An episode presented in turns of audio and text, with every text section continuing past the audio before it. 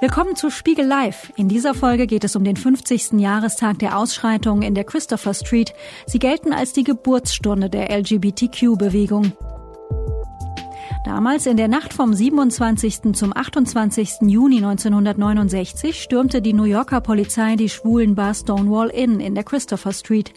Nach langen Jahren der Drangsalierung wehrten sich Homosexuelle erstmals. Die Razzia im Stonewall Inn eskalierte zu Unruhen, aus denen die Szene bis heute Selbstbewusstsein zieht. Was hat sich seit 1969 getan? Was muss sich ändern? Darüber diskutiert Spiegel Online-Redakteurin Hanna Pilatschik mit Rapperin Suki, Moderator Tarek Tesfu und Aktivistin Mahi Delain. Das Gespräch wurde am 18. Juni im Rahmen der Veranstaltung Spiegel Live in Berlin aufgezeichnet. 50 Jahre Stonewall.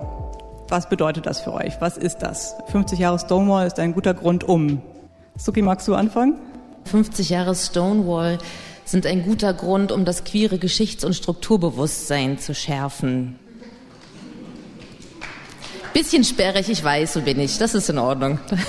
Danach kommen die langen Auslassungen darüber, was eigentlich gemeint sei. Wenn knapp, dann, dann, dann eckig bei mir. Tarek? Mir ist irgendwie meine Spontanität ist bei der Hitze irgendwie weggegangen und deswegen dachte ich, mein Finger funktioniert nicht wegen der Hitze, dachte ich, ich komme ja aus dem Internet, also schaue ich mal und habe eingegeben bei Google, 50 Jahre Stonewall sind ein guter Grund um. Und herausgekommen äh, ist unter anderem, dass die Polizei sich 50 Jahre nach der Stonewall-Razzia äh, in New York entschuldigt so kann man sich auch denken, wow, es hat 50 Jahre gedauert, um zu schnallen, dass das, was da passiert ist, von Polizeiseiten vielleicht nicht ganz so geil war. Vielleicht war das eine sehr lange To-Do-Liste einfach. Ja, ja, die brauchten einfach noch ein bisschen. Dann sieht man zum Beispiel auch Flux FM, der heutige Abend wird dort gefeatured. Äh, die wissen, was gut ist. Und noch weitere Sachen. Und ich glaube, 50 Jahre Stonewall sind ein guter Moment, um auch nochmal mein Wissen über Stonewall äh, zu schärfen und zu gucken, was hat das eigentlich mit mir heute zu tun. Nämlich eine ganze Menge, aber ich glaube, man vergisst das, gerade so als einigermaßen junger Mensch. Noch was zu sagen, Mahide. Ein guter Grund um das nochmal richtig geil in den Medien breit zu machen, dass in der ganzen, auf dieser ganzen Planeten alle Menschen glücklich sind und viele homophobe Länder das mitbekommen, dass 50 Jahre Stonewall war oder dass wir eben äh, ja so aktiv sind und dass andere Mut kriegen, auch sich zu outen und andere auch zu tolerieren. Wenn ich dich mal so ein bisschen Wenn ich dich, dich mal als Zeitzeugen befragen kann, ähm, wie hat man denn damals von so äh, Sachen wie Stonewall mitbekommen? Was waren die Kanäle? Naja, wir haben das damals, glaube ich, nicht so mitbekommen. Es gab ja kein Internet. Es war ja nur in bestimmten Medien, also in, in den äh, Frauenzeitungen, schwule Zeitungen, die es damals massenweise übrigens gab die heute alle nicht mehr da sind durchs Internet. So hat man das eben mitbekommen und so haben wir angefangen, unseren CSD. Ich komme aus Frankfurt am Main früher und hier in Berlin war er ja noch ein bisschen früher. So haben wir das dann eben sozusagen nachgemacht oder den Mut gehabt, aufgrund von dem, dass in New York das angefangen hat, dass wir das dann hier auch machen. Wie habt ihr von Stonewall erfahren? Ähm, habt ihr das jemals so bewusst oder wurde es dann irgendwann so ein ein Fakt, von dem man schon immer irgendwie was gehört hatte? Also ich meine irgendwann im Zuge des Harvey Milk Films davon mitgekriegt zu haben. Also ich bin jemand, die sehr stark ihr Wissen sich über über Popkultur, also Filme und Comics und Games und Musik und Serien und so ähm, sozusagen, dass das die die die Aufhänger sind, die Ereignisse zeigen, wo ich dann beginne nachzurecherchieren. Also ich bin Jahrgang 83, vielleicht um es dazu zu sagen, um es noch, wenn es schon um um Geschichte und die Frage, wer ist Zeitzeugin und wer lernt später nach und so weiter. Genau, für mich war tatsächlich dann der, der weiße schwule Politiker ähm, und seine seine verfilmte seine verfilmte Biografie war sozusagen das ähm, der Moment, wo mir dass, dass der geschichtliche Umfang der Christopher Street Days, der Christopher Street, des Stonewall Inns klar wurde. Ja. Also ich glaube, in der Schule haben wir nicht darüber gesprochen, leider.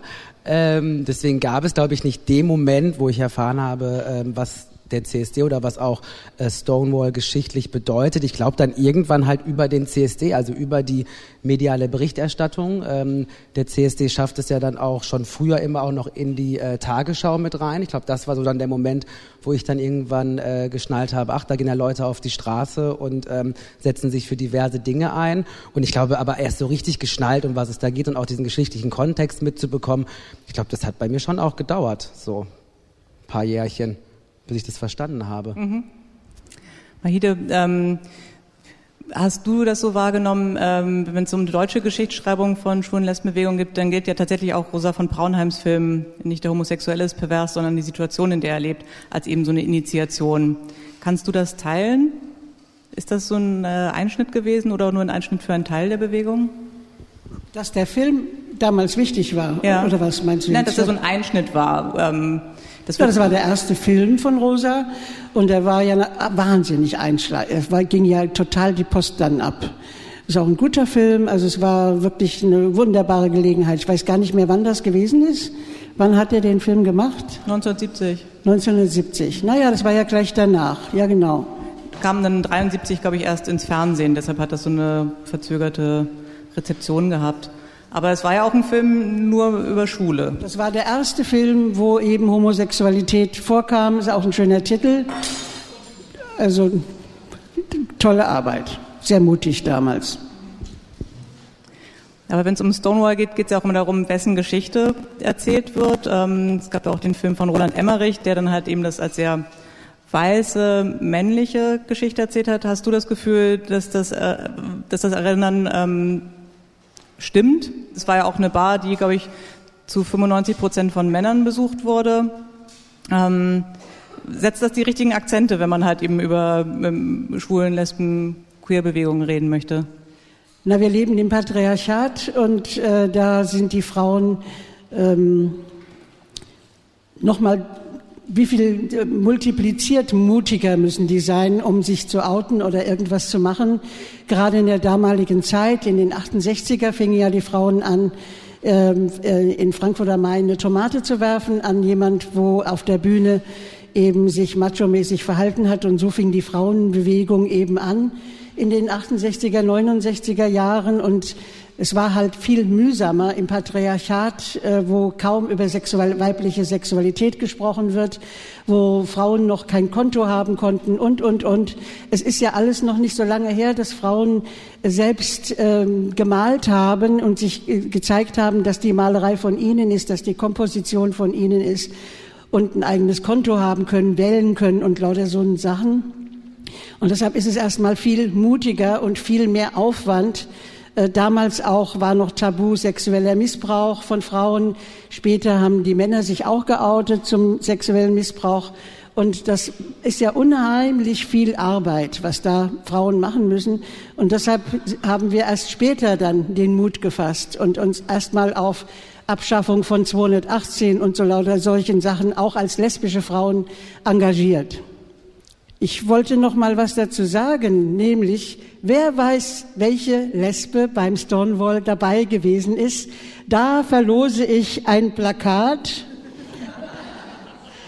Das habe ich nämlich von Rosa von Braunheim, weil ich ja hier für den sitze, der verlost auch immer was. Da habe ich gesagt, ich verlose heute auch was. Nämlich habe ich mal ein Plakat gemacht, das war mein CSD-Spruch letztes Jahr wo ich total verliebt war und jetzt im Alter eben auch weniger Sex habe und durch das Verliebtsein war ich voll angekeschert. Und My Wonderful Aging Program ist Sex.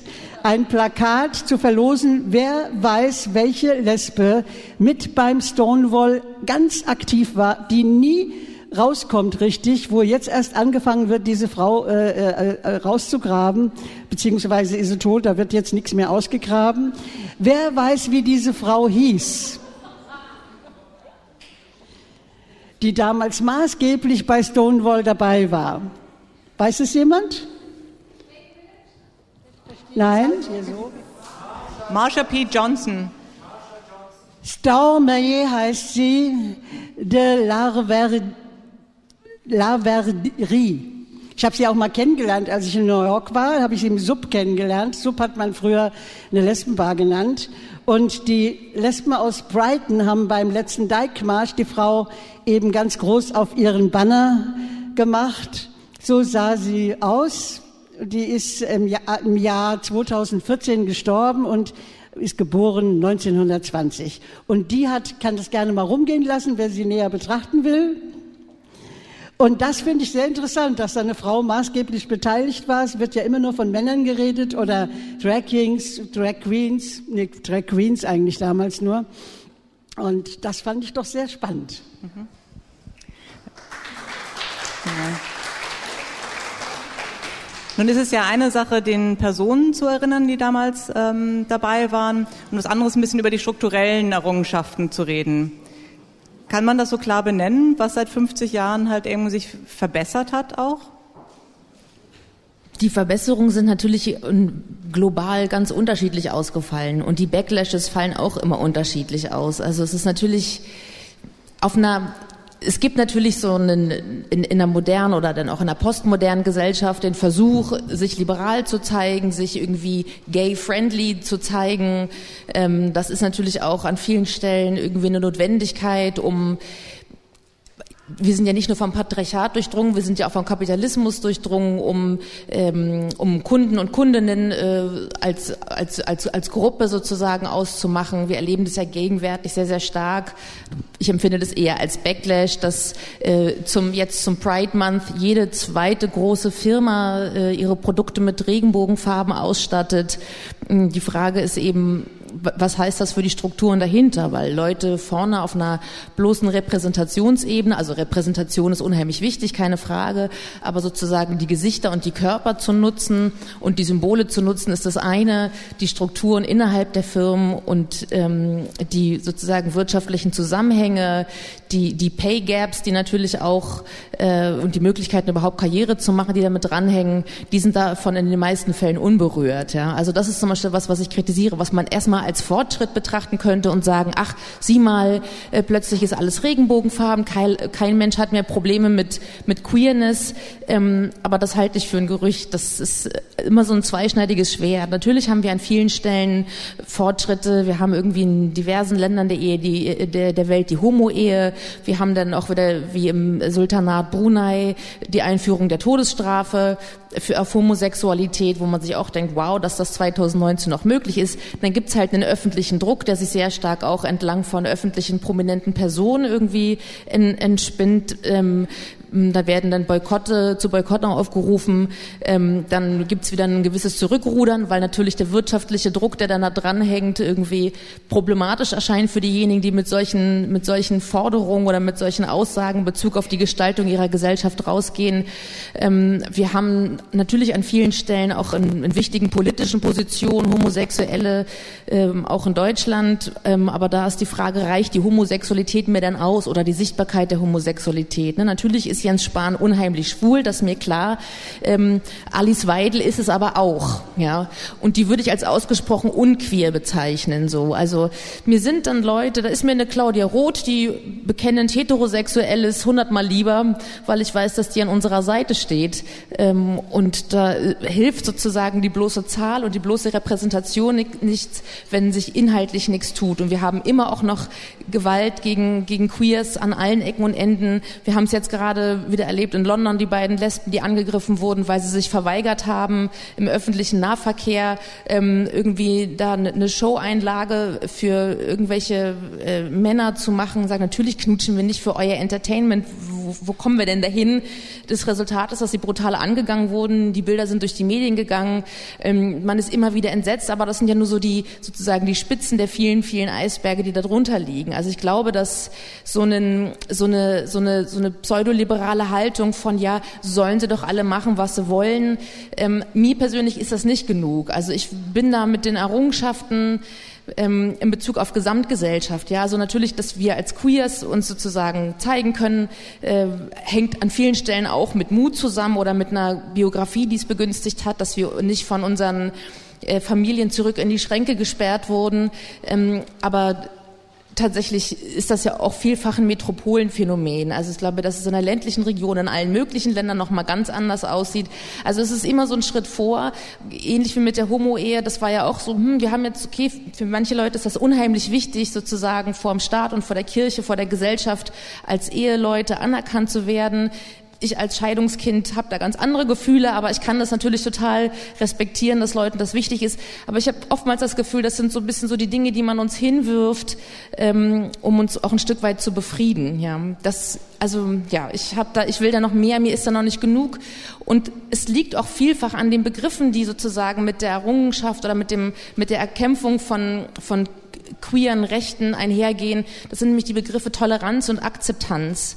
Und ich weiß, dass die ganz wichtig sind für die Geschichte von Queers, aber ich persönlich mag die gar nicht, weil die immer noch die heteronormative Mehrheitsgesellschaft als sozusagen gönnerhaftes, ja, wir akzeptieren euch, wir tolerieren euch ja. Ist, das ist, was soll das? Ich, also ich, mich fragt ja auch niemand, ob ich Heterosexuelle akzeptiere oder toleriere. Und diese Umkehrfragen machen es oft deutlich. Es geht um die Selbstverständlichkeit von Lebensrealitäten und nicht um die Akzeptanz oder Toleranz von einer heteronormativen Mehrheitsgesellschaft gegenüber, von, gegenüber Queers. Ja.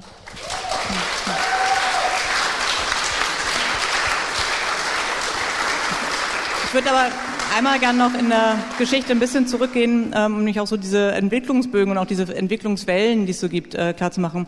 Mahide, du hast 1992 in St. Petersburg den ersten russischen CSD mitorganisiert. Und nun äh, muss man ja leider Russland doch als ein stark homophobes Land äh, einschätzen, das durch diese äh, Gesetze gegen die homosexuellen Propaganda einen starken ähm, polizeilichen Druck auch auf Aktivistinnen und Aktivisten ausübt und der neben äh, vielfacher Hinsicht von Geldstrafen bis Haftstrafen äh, erschwert. Wie äh, funktioniert so ein Backlash? Kannst du da erzählen, wie das halt irgendwie, wie diese Bandbreite so äh, sich entwickeln kann? Das war damals eine wahnsinnig mutige Sache, 1992 den ersten CSD in Russland zu machen. Da saßen noch 950 Männer im Knast und ich, wir wissen nicht, wie viele Frauen in der Psychiatrie landeten, weil Männer Knast, Frauen Psychiatrie. Ähm, und ähm, das war unheimlich mutig. Wir sind mit 50 Leuten rüber von Berlin, haben wir hier so eine Kampagne gestartet, wer will da mit? Und ähm, viele hatten auch Schiss, also viele Männer hatten auch Schiss, da mitzukommen. Wir haben damals noch keine Filme mitgebracht. Erst 1994 habe ich dann das erste lesbisch-schwule Filmfestival damals gemacht. Das nannte man damals noch lesbisch-schwul. und ähm, dann ähm, mit Videos rüber. Wir haben Workshops gemacht, wir haben Künstlerinnen dabei gehabt und äh, da drei Tage gefeiert. Das war aber keine Parade, so wie wir das kennen, sondern das wurde nicht erlaubt, sondern es war ein Stand-in, nur mit AusländerInnen, die vor dem Rathaus standen und dann eben da äh, hauptsächlich Amerikanerinnen und Deutsche, die da mitgereist waren. Ähm, die Russinnen Groß-I hat sich nicht, äh, sind nicht mitgegangen. Und wir haben also intern in drei Riesensälen gefeiert, die ineinander übergegangen sind. Das war eine ganz tolle Sache. Das war, viele Hetera-Leute sind auch äh, dort gewesen und haben sich wahnsinnig gefreut, dass wir das machen, weil damals dachte man, nach Perestroika öffnet sich alles, auch die Punk-Szene wird anders akzeptiert und, und, und, vieles öffnet sich was ja dann leider nicht stattgefunden hat. Ja, wir haben das durchgezogen, diesen russisch-deutschen äh, Kulturaustausch, dort äh, eben den ersten CSD und dann weiter ein halbes Jahr später hier die Russinnen eingeladen und wieder rüber den zweiten CSD gemacht, den ersten lesbisch-schwulen Filmfestival. Und da, ach, 1993 haben wir hier mit der ILGA-Konferenz äh, und der russischen Botschaft den Paragraphen 100 21a abgeschafft. Es wurde damals eben dann, da hieß, ähm, dass äh, man nicht diskriminiert werden kann wegen irgendeiner sexuellen Zugewandtheit oder wie das heißt. Und ähm, das war dann eben eine Abschaffung. Das war mit äh, Südafrika und ähm, Russland äh, die einzigen zwei Länder, wo es äh, äh, juristisch abgeschafft wurde. Und dann ging es aber weiter los, ungefähr, ich weiß gar nicht mehr, vor fünf Jahren fing das eben plötzlich wieder an. Das, also dann war das auch alles ruhig und ich kenne viele, wir haben viel äh, uns weiterhin äh, unterhalten und ausgetauscht. alle waren dann auch geoutet bei ihren Betrieben und es war kein Thema, dass man dann sich jetzt nicht mehr outen kann oder zeigen kann. Und erst vor fünf Jahren fing plötzlich wieder ein Paragraph an wegen ähm, Propaganda, dass eben keine Homosexualität propagiert werden kann. Und dann sind sofort, weil als dieser Paragraph rausgegangen ist, ich arbeite mit einer Lesben-Rockband, äh, die supergeile Berufe hatten, sind sofort gekündigt worden und viele eben andere auch oder sofort von Nachbarschaften irgendwelche Tyranneien und Misshandlungen und so weiter. Also dann vor fünf Jahren fing das wieder an. Wir sind erstmal immer wieder die gleichen, äh, die, die ersten, die irgendwie vorkommen, die Frauen, die Homo, Leute und so, die dann, wo es losgeht, wenn äh, das Volk still gemacht werden muss und. Tarek, du hast äh, dein ähm, erstes ähm, Videoblog-Projekt äh, Genderkrise genannt. Das heißt wohl auch, dass ähm, du nicht mit allen äh, Umständen und Zuständen in Deutschland aktuell zufrieden bist. Siehst du da halt irgendwie Korrespondenzen oder ist das ganz anders gelagert in Deutschland? Ist auch so ein Backlash sofort so hart möglich? Wow, äh, ähm, ja, also große Frage. Ich bin ja kein Politikwissenschaftler und kann immer nur über das reden, äh, was ich so mitbekomme. Ich bin, also ich Backlash-Geschichten, also ich glaube einfach mal, dass unsere Gesellschaften, in denen wir leben, schon immer extrem äh, homofeindlich, transfeindlich, interfeindlich, rassistisch sowieso und und und immer sind. Deswegen finde ich Backlash immer ein sehr, sehr großes Wort, weil es ja heißt, da geht was zurück, was vorher ganz okay oder gut war. Das sehe ich jetzt nicht so. Ich glaube aber nicht, dass also ähm, jetzt politisch in Deutschland äh, passieren gerade viele schlimme Dinge und wenn wir nicht aufpassen, kann es natürlich auch in Deutschland zu einer Form von Backlash kommen. Ähm, den sehe ich jetzt aber gerade noch nicht. Das, was ich sehe, ist einfach eine Gesellschaft, ähm, die sich schon immer diskriminierend gegenüber anderen Menschen, die scheinbar nicht einer Norm ähm, entsprechen, ähm, diskriminieren. Und diese Norm wird aber auch von irgendwelchen Menschen ähm, erzeugt, konstruiert und somit ist ja auch unsere Chance in unseren Arbeiten, diese Norm auch zu dekonstruieren. Was ich halt schon mitbekomme und da kann ich halt fürs Netz sprechen, ähm, als Netzeule, dass das Internet halt schon Möglichkeiten uns bietet, um auch mehr Sichtbarkeiten äh, zu schaffen, gerade wenn es um Gruppen geht, die ähm, in der Gesamtgesellschaft eher marginalisiert werden. Und was ich aber noch ganz wichtig fand, in Anlehnung an das, was du gesagt hast, liebe Suki, ist die Tatsache, ähm, dass natürlich ähm, es, wenn es um Rechte von queeren Menschen geht, wir uns immer noch sehr, sehr langsam, aber wir bewegen uns und es gibt dieses, diese Geschichten von jetzt machen wir alle einen auf Happy Pride, auch kapitalistische Unternehmen,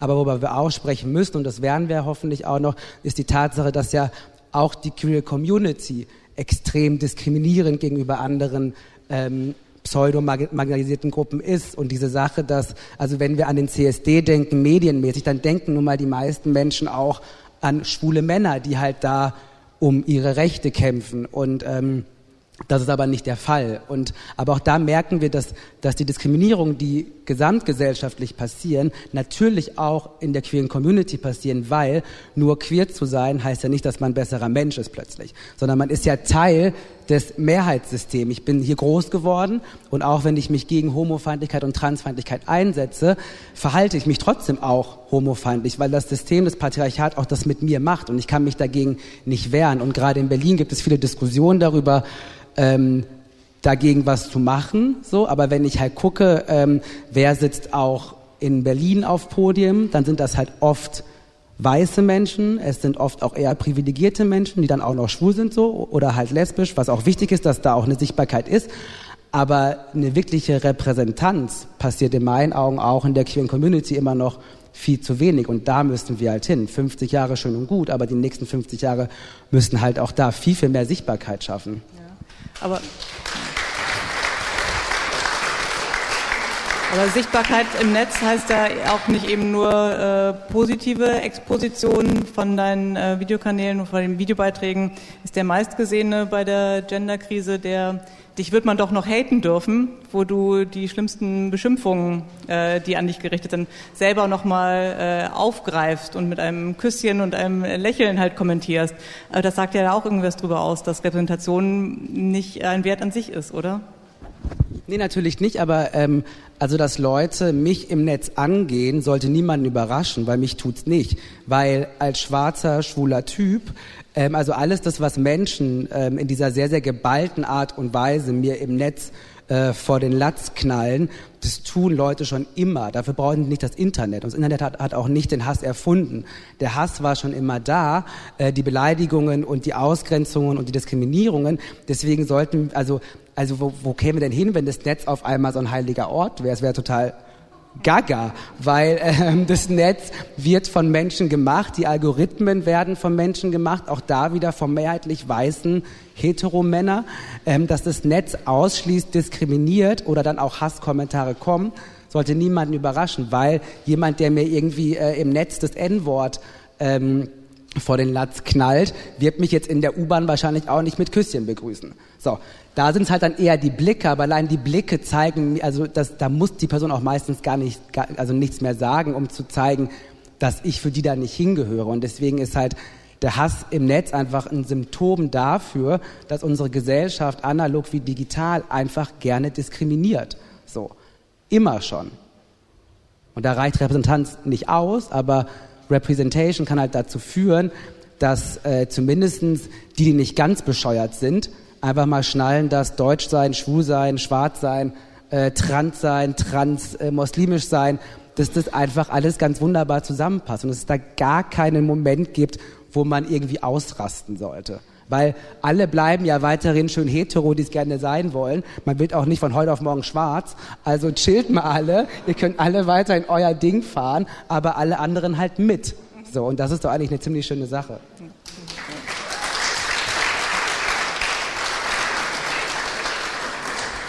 Du hattest ja auch schon den Streit innerhalb äh, queerer Communities angesprochen und dazu wollte ich äh, gerne eine quasi eine Gruppenübung machen. Ähm, Sie haben ja diesen Artikel ausgehändigt bekommen. Ähm, Sie müssen es nicht alle lesen, sondern eigentlich tatsächlich nur ein Bild angucken, nämlich das auf der letzten Seite an, an die Gästinnen was sehen wir denn da? Ich glaube schon mit der Beschreibung und welche Begriffe man dafür wählt, kommt man schon halt auch der Kontroverse, die es um dieses Wandbild gibt, ähm, nahe. Na, ich sehe, äh, Ralf König kenne ich, der hat auch übrigens den Teddy, äh, äh, die Teddy-Figur gemacht und seinen lesbisch-schwulen Film-Award bei der Berlinale, wer es nicht weiß. Und ähm, der macht ja hauptsächlich schwule Comics, was ich auch geil finde. Und äh, hier freue ich mich, dass endlich mal wieder eine Frau auf dem Foto ist also auf dem Bild ist.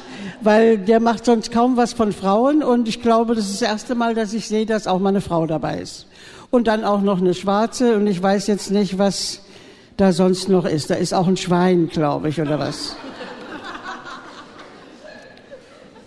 Also ich habe keine Fahrerlaubnis und kenne mich nicht aus mit der STVO, aber es gibt zwei schwarze Personen auf dem Bild und eine ist von irgendwas, was nach Verbot aussieht, leider verdeckt. Das ist nicht sehr gut eingesetzter Winkel in der Fotografie. Was heißt dieses Zeichen? Hat jemand, kennt sich jemand aus? Irgendwas Einfahrt verboten. Einfahrt verboten. Das okay. ist ein Straßenschild, wo die Einfahrt verboten ist. Okay. Ich verstehe das gar nicht, was da ist. Also genau, guck mal, sieh mal, da ist das ja, da Gesicht ist irgendwas, verdeckt. ist ein Tier wahrscheinlich, oder? Genau, natürlich ist die die andere schwarze Person, also eine, eine Frau, eine, eine Person mit Brüsten, vermutlich ist es eine Frau.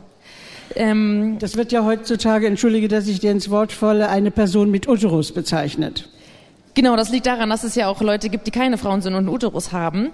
Ähm, äh, genau, einfach so der Vollständigkeit halber be befinden wir uns in einem sprachlichen Wandel. Das Problem an der, an der Darstellung der, der, der schwarzen Frau ist natürlich sozusagen das minstrellhafte Gesicht, ähm, das dort eingesetzt ist, dass sozusagen der Mund äh, im Vergleich zu den Mündern der weißen Person doch sehr stark karikiert wirkt auf eine Weise. Natürlich ist es eine, eine Karikatur. Die Frage ist nur, ob man sich sozusagen auch in anderen rassistischen Darstellungen Ähnliches äh, vorfinden könnte. Das wäre der eine Punkt. Und das andere ist, dass die, ähm, die blonde Person da vorne in dem, in dem roten Fummel, Jetzt ist die Frage, ist das eine Drag Queen oder ist das eine Transfrau? Was äh, ist nicht bezeichnet, aber die Schwierigkeit ist natürlich, dass es so eine, ja, dass sozusagen die, die Uneindeutigkeit dann ein Unbehagen schafft. wie ich sehe. Und dann gibt's noch das Häschen. Und einen Kirchenvertreter mit roter Nase vom Messwein. Also ich suche das Schwein immer noch. Oder ist das Schwein das Häschen? Das ist, glaube ich, kein Schwein. Das ist ein Häschen. Doch eine Person. Ach so, so. Mit Ohren nach oben, wie ein Schwein. Ah, okay. Die Tiere sind aber nicht die, um das gestritten wird. Ne? Nee. Also ich, ähm, ich kannte das Bild ja nicht vorher, habe mich dann aber natürlich im Internet wie immer ein bisschen schlau gemacht und habe ja dann mitbekommen, dass äh, die eben von dir beschriebene Person Suki, nämlich äh, die Person mit den blonden Haaren, äh, wo halt die Frage ist, wer soll hier dargestellt werden? Ist es eine ähm, Transperson oder eben eine ähm, Drag Queen, wohl für ähm, ja, für Irritation bis hin zu Wut in der Community von einzelnen TeilnehmerInnen halt äh, geführt hat. Und wie du schon sagst, äh, die äh, schwarze äh, Person mit Brüsten. Und der Event, also es erinnert so ein bisschen an Jim Knopf, ne? Jim Knopf als Frau. Also Jim Knopf ist ja auch eine extrem eine extreme Karikatur, wie ich finde zumindestens äh, von einer ähm, schwarzen Person, genau. Ja, also ich finde eh, also hier werden ja eh auch so Körperideale auch, finde ich, schon auch klischeehaft dargestellt teilweise, ne? Der, der Muckimann, die haben alle ziemlich dicke Eier, die Typen, wenn man das mal so sagen darf. Ähm, der Ledertyp, ja, jetzt sehen sie es alle, ne? Der Ledertyp ist mit dabei. Also es ist, also es ist eine Karikatur, man muss sich halt fragen, ähm, also die Frage muss man sich halt stellen, ähm, was darf die Kunst, was darf sie nicht, aber ich finde, also ich kenne ähm, äh, äh, den König nicht persönlich, deswegen finde und er ist auch nicht hier, deswegen finde ich es schwierig, ähm, ihm da jetzt in seine Kunst reinzureden. Aber ich finde immer dann, also das mache ich bei mir auch so, wenn meine Videos von den Menschen ähm, negativ bis diskriminierend wahrgenommen werden, dann ist irgendwas in meiner Inszenierung, in meiner Wortwahl nicht richtig. Wenn ähm, Menschen, die homosexuell oder trans sind, mir halt spiegeln, ey, du hast dich da gerade transphob oder homofeindlich äh, verhalten, dann würde ich niemals versuchen, mich da irgendwie rauszuerklären, sondern ich würde einfach sagen, krass, ähm, ich verstehe, dass das für dich, also nee, ich, ich ähm, verstehe es jetzt, wo du es mir sagst und es war ein Fehler von mir. Ich finde, das muss man schon irgendwie drin haben. Und natürlich äh, ist jetzt äh, Roland König keine transfeindliche Person bis zum geht nicht mehr, aber er hat scheinbar ein Layout, eine Bildsprache benutzt, die von Transmenschen oder einigen ähm, als diskriminierend aufgenommen wurde. Und ich finde immer, wenn es um Diskriminierung geht, ist halt die Person die wichtige, die sich diskriminiert fühlt. Also der Effekt ist immer im Vordergrund und nicht, wie ich das eventuell gemeint hätte. So. Zur Ergänzung, das ist ein Wandbild äh, aus Brüssel. Bitte?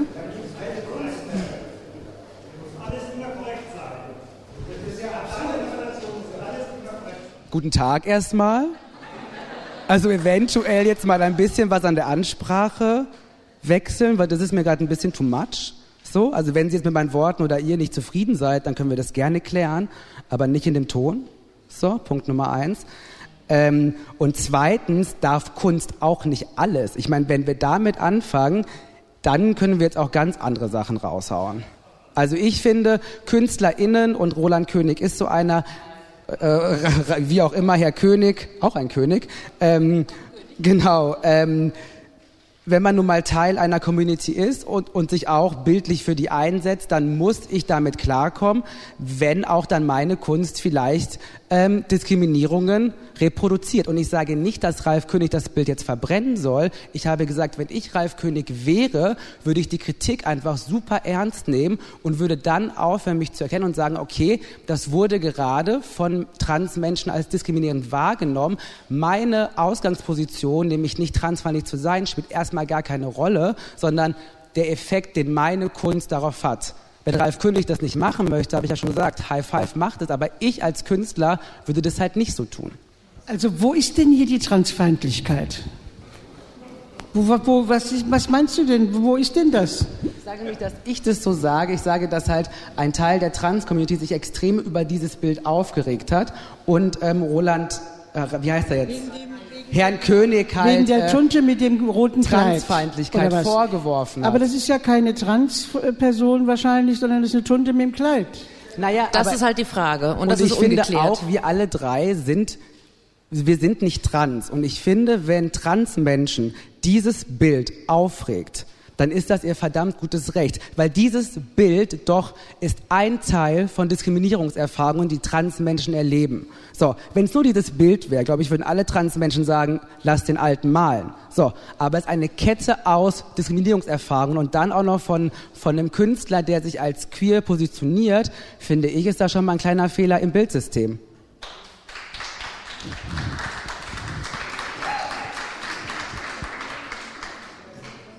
Also wenn es für die Debatte zuträglich ist, würde ich das gerne, weil ich anwesend bin im Gegensatz zu Ralf König, das an meiner Arbeit und ich, ich bin mit dem Kunstbegriff immer vorsichtig, weil ich nicht genau weiß, was Kunst ist. Äh, und ich angestrengt bin davon, dass alle möglichen Leute den Kunstbegriff für sich verwenden, wenn es um ihre Kunstfreiheit geht.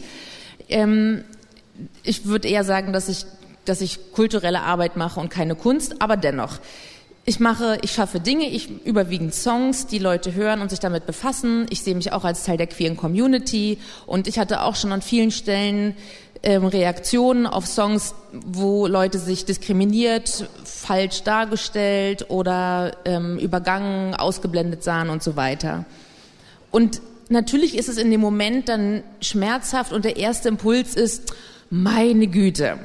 Aber wenn ich mich als Teil einer Bewegung oder einer Gemeinschaft sehe, von der ich will, dass sie mich trägt, dann ist es auch an mir zu schauen, wie trage ich diese Gemeinschaft? Und wenn, die, wenn Stimmen in der Gemeinschaft sagen, so, so geht es nicht, ähm, dann muss ich mir die Zeit und den Raum nehmen, um das zu reflektieren und rauszufinden, okay, was, was, was habe ich da, was habe ich da verkackt? Was habe ich, wo liegt sozusagen der Hund in der Pfanne, der Hase im Pfeffer, welches Tier auch immer, an welchem Ort?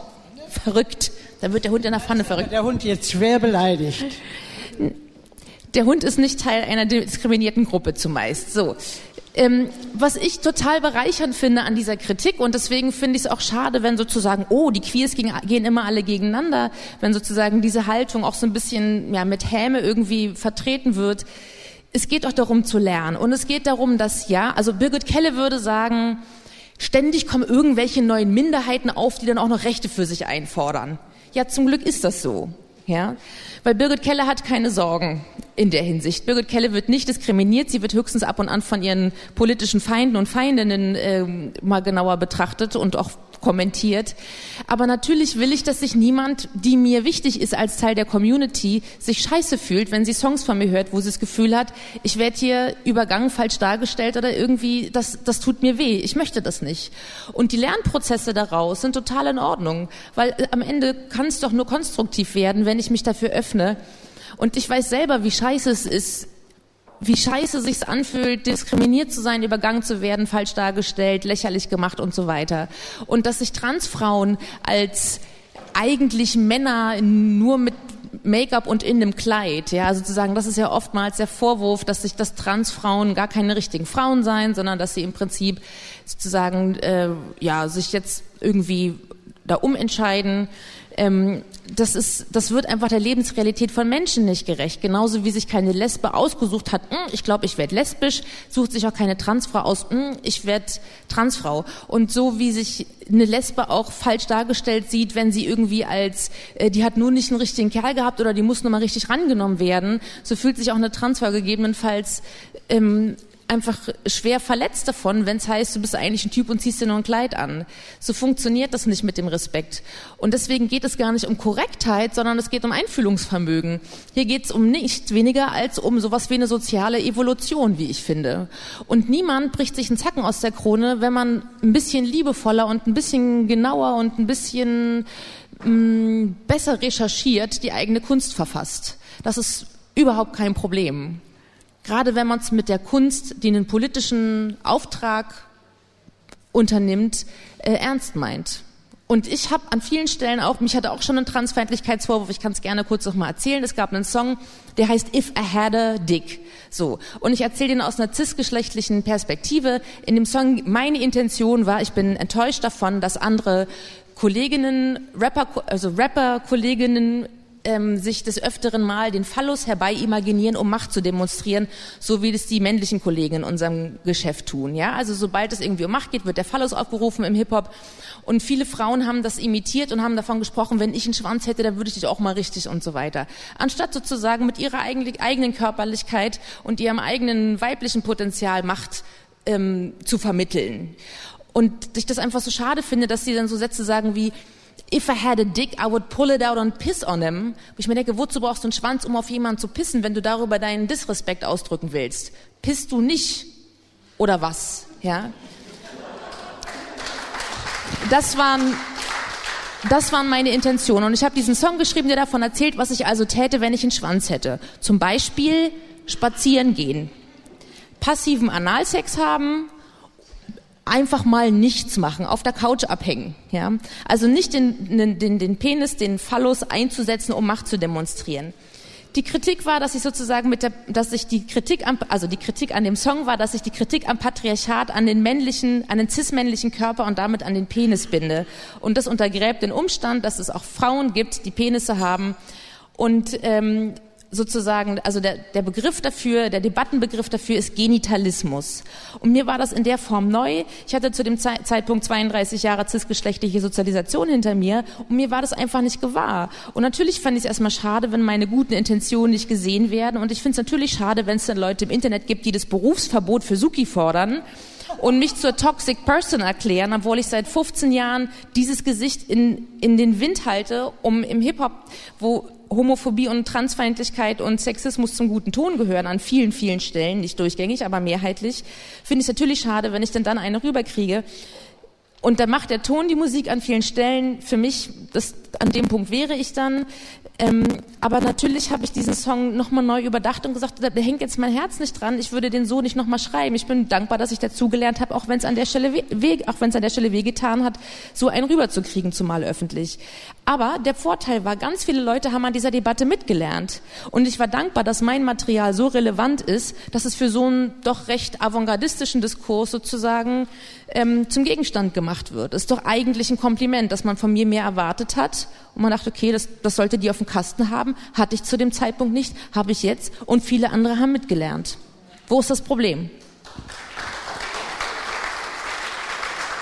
Du hast ja selber gesagt, äh, der Ton macht die Musik. Du hast eben auch nochmal einen anderen Tonfall eingefordert. Was ist denn ein richtiger Tonfall? Können wir das irgendwie vielleicht klären? Welche Art von Kritik ist dann auch in welcher Tonalität bei dir angekommen? Gibt es da vielleicht auch eben eine Herausforderung, ähm, so berechtigt Kritik auch ist, sie auf eine gewisse Weise zu formulieren und auch eben auf ähm, Verletzungen durch Kritik berechtigte Kritik. Äh, also das Wichtigste ist tatsächlich, das, Wichtig, das Wichtigste ist, dass man nicht eine ganze Person verwirft, sondern eine konkrete Handlung mit der entsprechenden Haltung oder der, fehlende, äh, der entsprechenden fehlenden Wissen, also der Unwissenheit dazu, dass man das benennen kann. Zu sagen, she is a toxic person war ein bisschen übers Ziel hinaus. Zu sagen, Suki, hier spricht deine, deine cisnormative, deine cisnormative Artikulation, damit kann ich, damit kann ich dealen, weil es stimmt, ich bin cisnormativ, ich lebe cisnormativ, weil ich als cis-Person in einer cisnormativen Welt sozusagen diese Probleme nicht habe. Ja, ähm, und aber sozusagen die ganze Person zu verwerfen und und mit und das das ist für mich ein wesentliches Ding. Und es geht nicht darum, dass jemand, also wenn jemand an meiner Tür klingelt und sagt, hast du kurz Zeit, ich würde würde dir da gerne mal ein paar Sachen würde ich gerne mit dir austauschen, dann ist es eine. Wenn jemand aber in mein Wohnzimmer einbricht und mir auf den Teppich kackt, dann ist es was anderes so. Und ich finde das auch in Ordnung, wenn Tarek sich äh, ähm, hier auch um, um Kontenance und äh, äh, Anstand bittet, weil wir haben den Diskussionsteil noch nicht eröffnet. Das war ja keine Bitte um, ähm, äh, war ja keine Verständnisfrage, sondern das war jetzt einfach mal reingerufen. Genau wäre das jetzt ein großes Plenum und wir hätten alle keine Mikrofone oder wir hätten alle Mikrofone, wäre es was anderes, aber der Zeitpunkt, das ist dann so ein bisschen eine Anstandsfrage. Aber genau, das äh, finde ich, man kann einfach sich auch an Spielregeln halten, alle kommen zum Zug. Wenn jemand mal nicht zum Zug kommt, wird das vertagt. Also es muss nicht mit voller Brachialität und einem Rambock gearbeitet werden. Viel mehr ist es nicht. Ja. Mahide, du hast selber eine ähnliche Erfahrung gemacht, auch was äh, den Vorwurf der Transexklusion angeht, oder? Ja, ähm, ich hatte eine, ich wurde eingeladen, äh, Lesbisch TV zu zeigen, diesen Zusammenschnitt, den ich da gemacht habe von 27 Sendungen in den 90er Jahren und äh, von Eva, ich weiß jetzt den Nachnamen gar nicht mehr, äh, die wollte ihren Kurzfilm zeigen im Tristessa in Panierstraße. Und meinst du den Vorfall oder das mit dem Black? Gibt's mehrere. Black, äh, Mittendrin. Black, du hattest einen erzählt, von dem du dann halt auch in der Folge ausgeladen wurdest von der Veranstaltung und es kein Gespräch gab. Ach so, genau, ja. Und ähm, ich hatte vorher in dem Schwutz, war eine Veranstaltung zu Querfeminism. Ich habe da einige Sachen auch gesagt zu äh, Transpersonen äh, und Testosteron. Und ähm, dann kam das mit der stillen Post. Das ist ja auch so eine Gefahr. Du sagst was und die anderen machen alle ihren Senf noch dazu und dann kommt am Ende was ganz anderes raus. Also bei Tristessa, wo dieses Lesbisch TV und der Kurzfilm von Eva gezeigt werden sollte, da wurde ich dann wieder ausgeladen, kurz vorher, obwohl wir schon Werbung gemacht haben und so weiter. Ich darf da nicht, weil ich transfeindlich bin, Lesbisch TV zeigen. Und äh, dann habe ich Eva erklärt, was ich da gesagt habe im Schwutz. Und es gibt auch ein Video, ich wollte das dann noch rausholen, diese Stelle, um dann diesem Tristessa-Team äh, das zu zeigen, was ich eigentlich wirklich gesagt habe oder auch darstellen, damit man mir eine Chance gibt, äh, darzustellen, was, äh, was ich wirklich gesagt habe. Und dann hat man mir das Wort nicht gegeben. Also die wollten mich dann gar nicht treffen. Und das finde ich halt äh, eine komische Art, äh, dass man dann äh, gesagt bekommt, du hast hier, du darfst das hier nicht zeigen, aber ich krieg auch kein Wort, wo ich mal sagen kann, um was, ist, was ich eigentlich gesagt habe.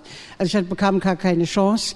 Das ist halt heutzutage, ich habe mir jetzt so einen Spruch einfallen lassen, in unserer Szene, aber auch in der schwarzen Community oder in anderen Communities ist jetzt oft so eine Selbstzufriedenheit, politisch korrekt zu sein. Und es gibt so viele Menschen, die jetzt plötzlich einem laufend froh sind, wenn sie was gefunden haben, wo du was verkehrt gemacht hast. Ich finde es toll, wie du das formuliert hast eben, so okay, äh, dass du daraus gelernt hast und so weiter. Das ist ja auch der richtige Weg und das stimmt ja auch so. Aber es gibt manchmal wirklich so Situationen, wo äh, dann das wirklich äh, voll als äh, wie lehrerhaft äh, der Fehler entdeckt worden ist, was man falsch gemacht hat, in deren Augen. Und dazu kommt eben auch, dass viele, die dann nachplappern, irgendwas, wo sie mal was gehört haben, aber eigentlich gar keine Erfahrung haben mit, äh, mit bestimmten Leuten, wo sie sich plötzlich engagieren, ähm, dann ähm, kommen ganz komische Sachen, also so diskriminierende Sachen vor, wo unsere Bewegung zerstört. Also ich habe das festgestellt, ich bin ja öfters auf dem Podium und ich stelle oft eine äh, ziemlich verklemmte Masse jetzt äh, im Publikum, wo sich eben gar nicht richtig gestritten wird oder wo man Angst hat, was zu sagen, weil es vielleicht nicht politisch korrekt ist oder so. Und ich finde diese Art, dass so viele Menschen im Moment das ganz toll finden, andere fertig zu machen, weil da irgendwas nicht in ihren Augen richtig äh, formuliert wurde, zerstört unsere Bewegung. Und ich bin so eine olle Bewegungsnudel immer noch, auch jetzt schon 45 Jahre oder wie lange, und würde gerne eine Bewegung, eine positive Bewegung, wo man eben dann auch zu Gehör kommt oder wo, wo ein positiver Austausch untereinander ist und nicht äh, nur einfach eine Person fertig machen, weil irgendwas falsch ist in ihren Augen. Also Wolfgang, äh, Wolfgang König, äh, wir, äh, Ralf König wird da vielleicht auch, weiß ich nicht, äh, was er da draus macht, ähnlich vielleicht wie du oder keine Ahnung.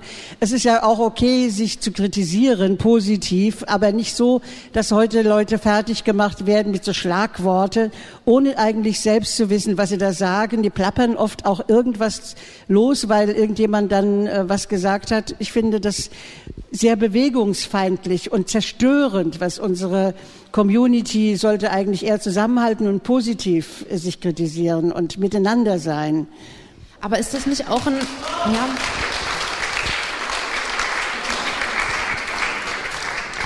Also ich bin auch jemand mit einem, mit einem großen Harmoniebedürfnis, trotzdem greife ich Leute regelmäßig sehr stark an. Also vor allen Dingen eben Leute, die aus der, aus der Musikindustrie kommen, vor allen Dingen aus dem Hip-Hop. Ich habe alle möglichen Leute, die sie auch gut gemeint haben. Also ich habe zum Beispiel auch mich sehr streng geäußert über meinen Kollegen Materia, der als weißer heterosexueller Cis-Mann in einem Song dahin geht und sagt, ähm, das Zitat lautet, hab einen eigenen Wagen auf dem CSD, schmeiß Gummis in die Menge, gay okay. wo ich mich frage, wieso hast du einen eigenen Wagen auf dem CSD in deiner Fantasie? Was hast du dafür getan, dass dich das qualifiziert? Wieso brauchst du, wieso musst du Gummis in die Menge schmeißen auf einem CSD? Weil so, natürlich ist die, eine heteronormative Assoziation sofort schwule, also männliche Homosexualität, was weiß ich, Darkrooms, Bareback, HIV, AIDS, ja. Schmeiß doch Blumen, schmeiß Kamelle, schmeiß irgendwas. Warum schmeißt du nicht auf deinem eigenen Konzert Gummis in die Menge? Da gibt's viel mehr ungewollte Schwangerschaften zu verhüten als auf dem CSD.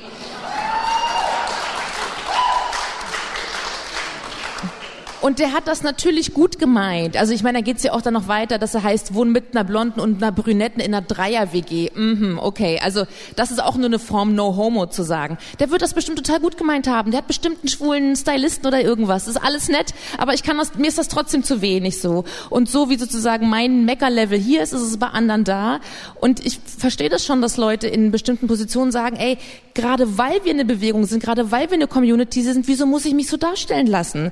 Und natürlich sind dann Leute auch sozusagen, gerade weil die Erwartungen an die eigenen Leute so hoch sind, wird man dann halt strenger. Wenn ich irgendeinen Arschloch vor mir habe, da weiß ich eh, da passt, da, da, da werde ich nicht, da ist eh klar, dass äh, alles verloren ist. Wenn jemand tendenziell auf meiner Seite ist und der baut dann Scheiße, bin ich natürlich umso enttäuschter. Trotzdem, also ich verstehe sozusagen die Motivation und die Beweggründe dahinter, auch die emotionalen Beweggründe. Ich verstehe trotzdem, dass es eine Notwendigkeit gibt, sozusagen konstruktiv miteinander zu bleiben und man muss sich immer austauschen. Ich rede mit allen Leuten, außer mit organisierten Nazis und so ein paar einzelnen Rappern, die ich einfach so sehr gefressen habe, dass ich mit meiner Gewaltfantasie da irgendwie an meine Grenzen gerate. Aber ist so. Äh, das, da muss man nur in die Diskografien gucken, dass ich kann das argumentieren. Es ist in Ordnung. Ähm, ähm, trotzdem sozusagen ist das jetzt diese Gegenwart. Und es hat ja auch in den 70er Jahren große Fights gegeben zwischen Lesben und Schwulen zum Beispiel. Ist ja nicht so, dass irgendwie diese Generation in den Nuller- und Zehnerjahren jetzt ähm, äh, in der queeren Bewegung sozusagen sich gegeneinander richten. Es gab ja vorher sicherlich auch schon große Auseinandersetzungen untereinander. Aber es wiederholt sich auch jetzt gerade etwas, was also das, ne, das ist immer auch eine Frage der, des, des Fokus. Wir könnten natürlich jetzt noch mehr schauen, wo sind die ganzen also wo macht uns eine heteronormative Gesellschaft fertig? Stattdessen entscheiden wir uns immer wieder auch dafür, so auch mit einem gewissen Hang zum Sensationalismus draufzuschauen, wo macht sich die queere Bewegung untereinander fertig. Die Homofeinde und die Queerfeinde sitzen nämlich am Rand und reiben sich die Hände, wenn wir immer wieder darauf schauen, dass wir uns streiten. Ich glaube, es bräuchte andere Formate, es bräuchte Online-Formate, wo wir wieder Salons, und ich meine, Berlin ist ja eigentlich der perfekte Ort dafür, wo wir kritische Salons ähm, äh, hervorbringen, die meinetwegen auch gestreamt werden können. Aber ich glaube, dass so eine Face-to-Face-Debatte immer glücklicher ist als online, ähm, weil da natürlich auch mal schnell, ne, wissen wir, Maus gerutscht und so, und dann wird da 50 mal raufgeliked und dann ist das plötzlich schon ein Phänomen und ein Streit so. Also ich bin dringend dafür, dass alle Kritiken ausgesprochen werden können. Ich bin dringend dafür, dass man sich trotzdem an gemeinsam entschiedene Regeln hält. Und, ähm, und ich bin dringend dafür, dass man wegen bestimmter Phasen der, der, der, der Zermürbtheit und der Anstrengung trotzdem sich noch als Bewegung wahrnimmt. Ähm, weil wir trotzdem immer noch eine Minderheit sind und weil es eine, eine Überlebensnotwendigkeit für viele gibt, dass wir, dass wir viele sind. So in etwa. Wollen wir gleich mal ein Weinchen trinken? Weil ich glaube, die anderen sind schon bei einem ganz anderen Thema. Genau. Ich würde nämlich auch sagen, dass wir den offiziellen Teil hiermit äh, beschließen. Der inoffizielle Teil findet auf der schönen Terrasse statt, bei kühlen Getränken. Darf ich mich noch um ein Schlusswort bewerben? Nee, das haben alle. Jeder Einzelne hat hier auf der okay, Bühne nochmal ein gut, dann bin ich fein damit. Umso besser. Genau. Weil ich nämlich gerne nochmal wissen würde, ähm, haben wir denn in euren, ähm, es kann ja nie ein Fazit von äh, sowohl einem Abend und äh, einem Ereignis wie Stonewall geben, haben wir trotzdem zu viel äh, über Streit geredet? Haben wir uns zu viel gestritten? Leider haben wir uns gar nicht gestritten.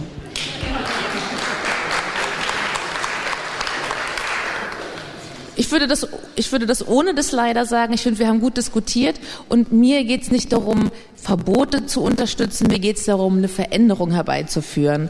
Und das dass wenn Ralf König sein nächstes Bild malt und Lust hat, da äh, eine Transfrau oder eine Drag Queen oder eine Tunte oder wie auch immer es ist, sozusagen das so zu gestalten, dass so wie er nicht als ähm, unmännliche, effeminierte irgendwas Person, wie was auch immer, wie auch immer Klischees über Schwule aussehen mögen, so wie er so vielleicht nicht dargestellt werden möchte, dafür zu sorgen, dass das nächste Mal, wenn er eine schwarze Person malt, die weniger auf kolonialrassistischen ähm, äh, Karikaturen sozusagen fußt. Das wäre einfach fürs nächste Mal, nächstes Mal anders machen. Wo ist das Ding? Einfach dafür sorgen, dass sich diese, dass sich der Unmut auf der Seite der Rezipientin nicht hält, sondern dass man der eigenen Community, der eigenen Familie ein Stück entgegenkommt und dafür sorgt, dass es, dass das gute, das gute Gefühl dabei rumkommt. Genau.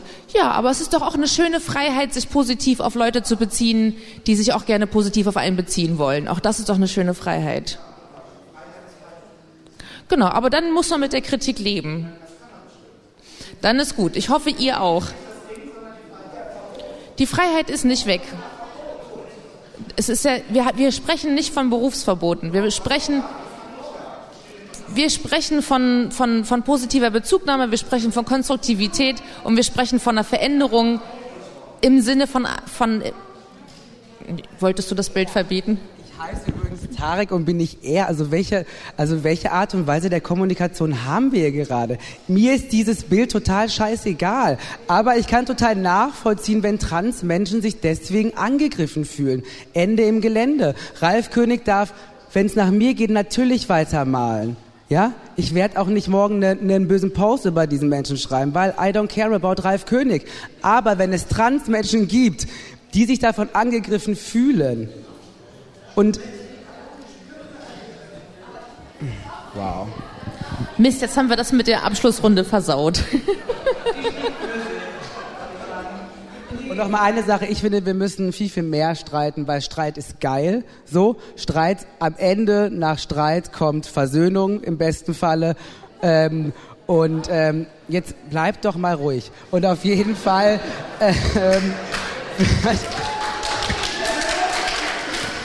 und ich äh, und ich finde, ich kritisiere extrem viel in meiner Arbeit und das tut die Queer Community völlig zu Recht, weil das Patriarchat gilt zu kritisieren. Aber wer viel kritisiert, muss auch damit klarkommen, auch ein Ralf König, wenn innerhalb der Community Stimmen kommen. Ende, Amen, Halleluja, wir gehen was trinken. Ich möchte mich ganz herzlich bedanken beim Spiegel, dass er sich bereit erklärt hat, sich uns Krawalltüten hier auf die Bühne zu setzen.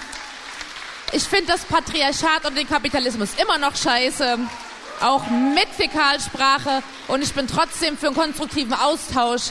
Und ich möchte dir gern meine Blumen schenken als Versöhnungsangebot, denn ich hab's eher mit äh, Pflanzen im Topf als mit Schnittblumen. Ich danke auch Tarek Tisfu, Suki und Mahidelein für den Abend. Vielen Dank, dass ihr gekommen seid. Das war Spiegel Live, ein Gespräch mit Mahi Delain, Suki und Tarek Tesfu über den 50. Jahrestag des Stonewall-Aufstands. Wenn Sie nun Lust bekommen haben, selbst eine der Spiegel-Veranstaltungen zu besuchen, finden Sie die nächsten Termine auf www.spiegel-live.de. Oder Sie abonnieren einfach diesen Podcast, um künftig keine Episode zu verpassen. Spiegel Live finden Sie in allen gängigen Podcast-Apps wie Apple Podcast, Castbox oder auf Spotify. Wenn Sie uns Feedback zu diesem Podcast schicken wollen, schreiben Sie einfach an podcast.spiegel.de.